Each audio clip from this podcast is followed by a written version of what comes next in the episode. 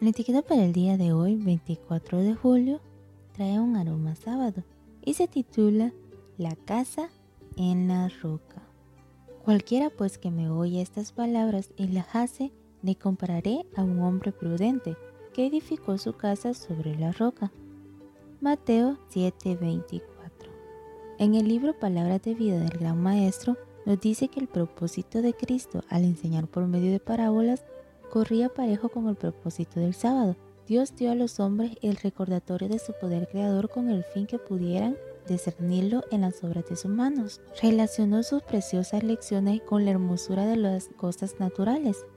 En el santo día de descanso, más especialmente que en todos los demás días, debemos estudiar los mensajes que Dios ha escrito para nosotros en la naturaleza. Y Cristo ha vinculado su enseñanza no solo con el día de descanso, sino con la semana de trabajo. La parábola de los cimientos ejemplifica esto muy bien.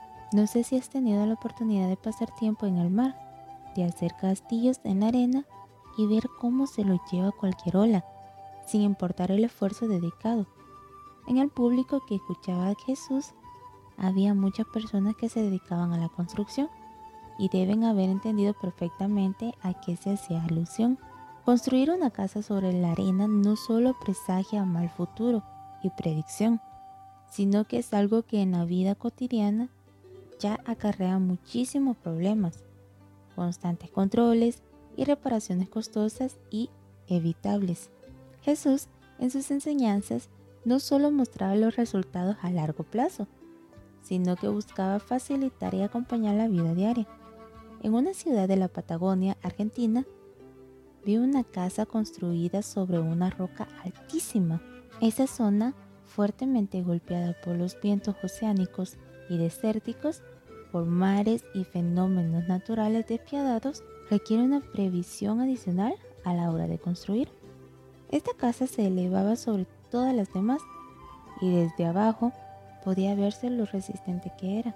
Es probable que en esta etapa de tu vida estés formando tu hogar o pensando en hacerlo.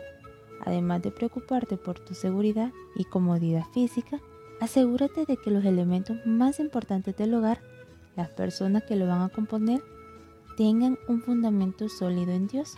No hay casa cómoda o bien asentada que pueda resistir los embates de un enemigo que se cuela por una persona que no fundó su vida en Dios.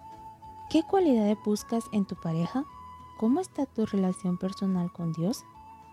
¿Estás haciendo tus planes con fundamentos en la roca?